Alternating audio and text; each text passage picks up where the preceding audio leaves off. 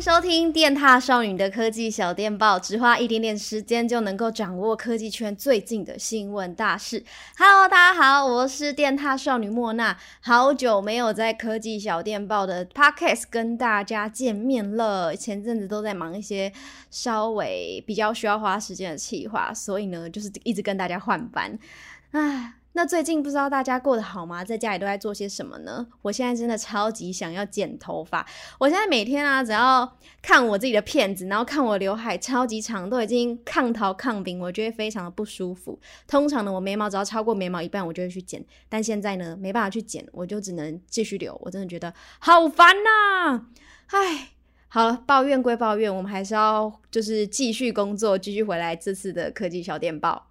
这次呢，一样要跟大家分享三则科技新闻。这一周我觉得还蛮平淡的，就是没有什么科技大事发生啦。所以呢，这边就第一则来帮大家整理一下，就是近期呢有关于苹果 iPhone 十三的传闻。其实现在越来越接近九月了，又越来越多的消息释出。就据传呢，今年会推出四款的 iPhone 机型，就是跟去年一样嘛，包含比较高阶的六点七寸的 iPhone 十三 Pro Max，六点一寸的 iPhone 十三 Pro，六点一寸的 iPhone 十三，另外可能也会有小尺寸的机型，但是不确定它是不是叫做 iPhone 十三 Mini。名字部分呢、啊，其实大家都有蛮多种说法的，因为呃，会不会叫 iPhone 十三呢？其实到目前为止也还不确定，因为对国外来说啊，十三这个数字其实还蛮不吉利的。十三这个数字啊，之所以会被国外的人认为是不吉利啊，有点敏感，是因为很多人呢相信于这个圣经的典故，就是背叛耶稣的那个犹大，他就是基督最后的晚餐餐桌上面的第十三位就座的人。那另外呢，在北欧挪威的神话里面，众神有一个晚宴，然后就被这个第十三位客人洛基给破坏了，然后他还把黑暗带到全世界。哎，这些第十三位客人，为什么你们都不好好的做客就好了，要在那边给我归给给归给拐？所以呢，西方人呢就把不喜欢十三这个数字的传统一直延续到今天。你知道现在很多国外啊，我不确定啊，因为毕竟我也没有在国外生活过，但就是听人家讲，就是现在在国外啊，很少人的宴会是会邀请十三个人，就是你十二个人、十四个人都可。可以但十三呢，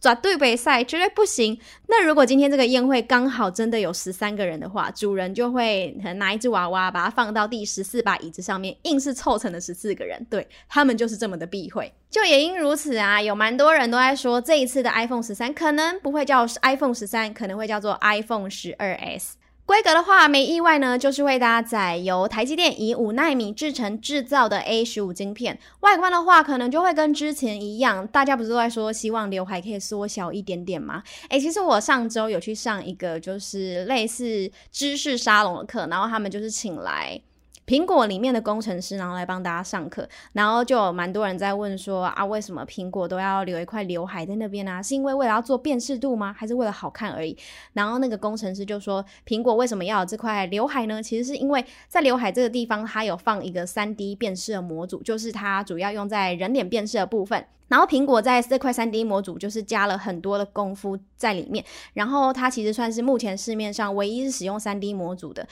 虽然是说三星 Pixel 好像也都有做啦，但是他的说法是说其他家的呃脸部辨识都是采用二 D 的，那他们的技术就是比较简单，也不需要那么大块的位置去存放。那这块刘海呢，就是为了摆放这个三 D 模组，所以才会有这个刘海存在。嗯，但是。我也不知道这是不是真的啊，但我就想说是苹果本身的工程师自己这样说，就觉得好像还蛮有可信度的。那除了刘海的部分，其实在荧幕更新率好像也会变好哦。外媒说这次的荧幕更新率会提高到一百二十赫兹，到时候荧幕的滑顺度会更好，那你玩游戏的时候也会更好，算是追上了三星的脚步吧。因为三星应该是从去年啊还是前年就已经开始在手机上面使用一百二十赫兹更新率的一个荧幕了。不过到时候当然一定是会比较耗电一点点啦。那不知道到时候处理器的加持之下有没有在这部分好好的做一些衡量呢？那就等 iPhone 十三出来的时候，大家就可以知道了。那另外相机的部分，镜头排列可能还会改变哦，因为原本呃像是拿双主镜头的人，大概都可以知道说 iPhone 的镜头通常都是垂直排列的。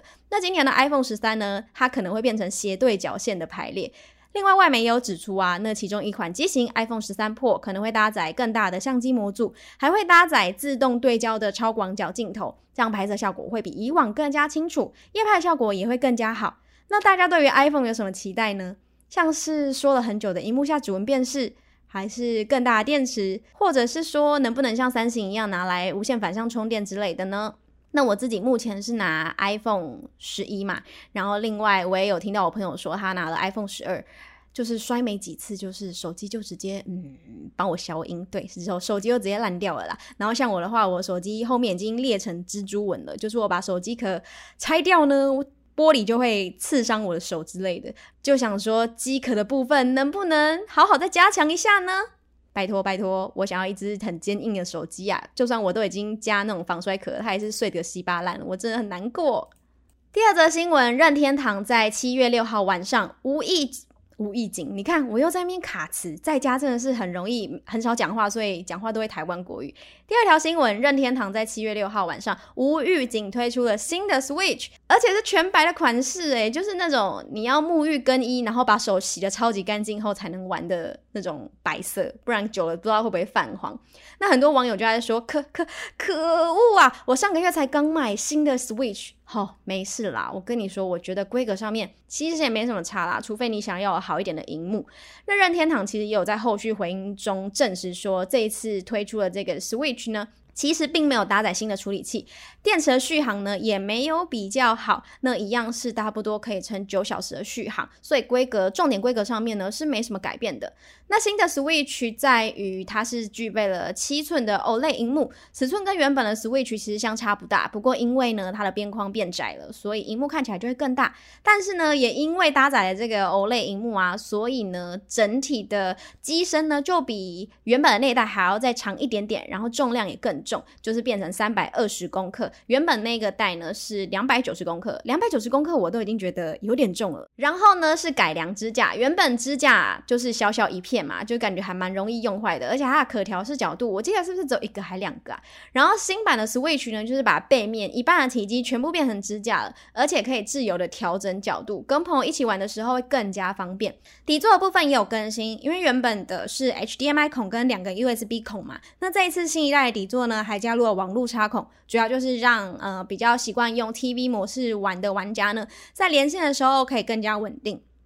另外，记忆体的部分也有增加，就是从原本的三十二 GB 提升到了六十四 GB。新款的 Switch OLED 款式呢，目前是会先在香港啊、日本上市，台湾的话，呃，日期是还没有出来的，不过售价已经出来，是一万零四百八十元。那这些更新大家买单吗？我自己是真的觉得还好啦，因为我都配电视玩，然后我真的就是上个月。好死不死，上个月我就已经买了 Switch，而且就是那种我突然很想要玩健身环，所以我就冲去灿坤买。所以我自己是觉得没有很饿玩啦，毕竟就是新的规格对我来说没什么吸引力这样子。那不知道大家觉得如何呢？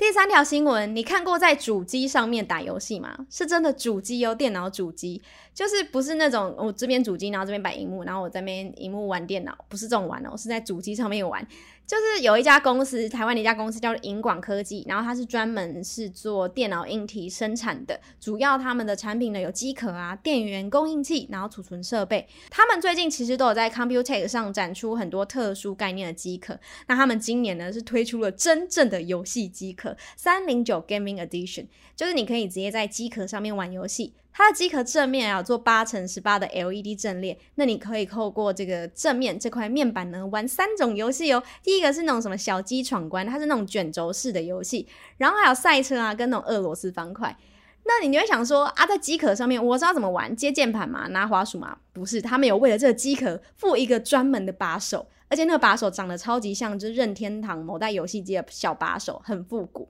另外，三零九 Gaming Edition 也有支援灯光控制的软体，可以支援多种动画。我自己是觉得这个设计还蛮有趣的啦，因为一般的 LED 顶多就是做到 LED 的设计嘛，然后你可以透过嗯它的软体去设定什么跑马灯啊，让它跑一些字，比如说电踏少女这样子，或者是有一些小特效，我就已经觉得还蛮酷了。现在竟然可以直接在机壳上面玩小游戏耶！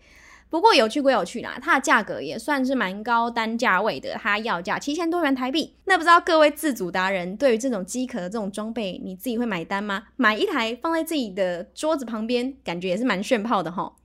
好的，那以上呢就是本周的科技小电报。那其实呢，我们每周也都会在官网上面，就是为大家带来每一天的新闻整理，然后有哪些重要的新品发表啊，或是重要的科技事件，我们也都会写在我们官网。那大家如果有兴趣看文字相关的讯息的话，就可以到电塔少女的官网这边去看我们所写的新闻、小技巧等等。那我们也有 YouTube 频道，大家可以到 YouTube 上面看我们的各种小教学影片啊，各种新品的开箱。我们都是以非常生活化的态度，然后再做这些开箱。我自己是觉得还蛮有趣的啦，希望大家也会喜欢。好的，那这就是今天的科技小电报啦，祝大家有个美好的周末，大家拜拜。